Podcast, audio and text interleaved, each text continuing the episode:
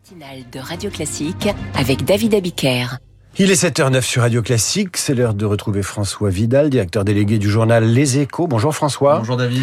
Dans les jours qui viennent, les propriétaires vont commencer à recevoir leurs avis de taxes foncières pour 2023 et ça risque d'être douloureux. Oui, car la, la somme qu'ils auront à payer va fortement augmenter. Hein. Pas dans les mêmes proportions pour les 18 millions de ménages qui possèdent un logement, mais personne n'échappera à une hausse sensible de la facture.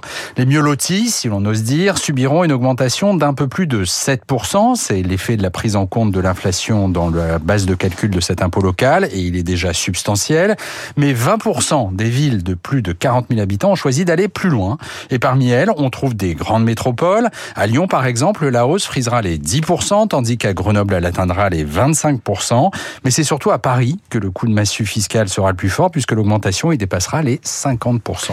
Voilà de quoi faire mentir Elisabeth Borne, qui a récemment promis de ne pas augmenter les impôts des ménages cette année. Oui, alors formellement, il s'agit d'une taxe locale, hein, sur laquelle euh, l'exécutif n'a pas la main, mais cela ne fait évidemment aucune différence pour les Français qui devront payer la taxe foncière. C'est le gouvernement qui en sera jugé responsable et devra en supporter le coût politique. En fait, dans cette affaire, l'exécutif est pris à son propre piège.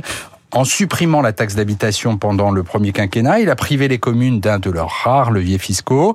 Résultat, les collectivités dont les besoins de financement ont fortement augmenté avec la poussée inflationniste sont tentées de se rabattre sur la taxe foncière pour boucler leur budget. Avec deux conséquences. D'abord, d'annuler à terme les effets positifs de la réforme de la taxe d'habitation et ensuite de transformer les propriétaires en vaches à lait au risque de décourager l'accession à la propriété. D'autant qu'un décret publié le week-end dernier vient de donner au maire la possibilité de majorer encore l'ultime vestige de la taxe d'habitation, celle qui est prélevée sur, la, sur les résidences secondaires à hauteur de 60%. Et évidemment, à part ça, on promet que les impôts ne vont pas augmenter. L'édito de l'économie avec les échos à retrouver sur radioclassique.fr et profite pour vous donner la une des échos ce matin. Bio, le grand bond en arrière. Les Français en consomment de moins en moins des produits bio. La culture du bio est en recul. La faute à l'inflation notamment puisque ces produits sont assez chers. David Barou vous en parle à 7h50 dans son décryptage de l'économie. Bon réveil sur Radio Classique.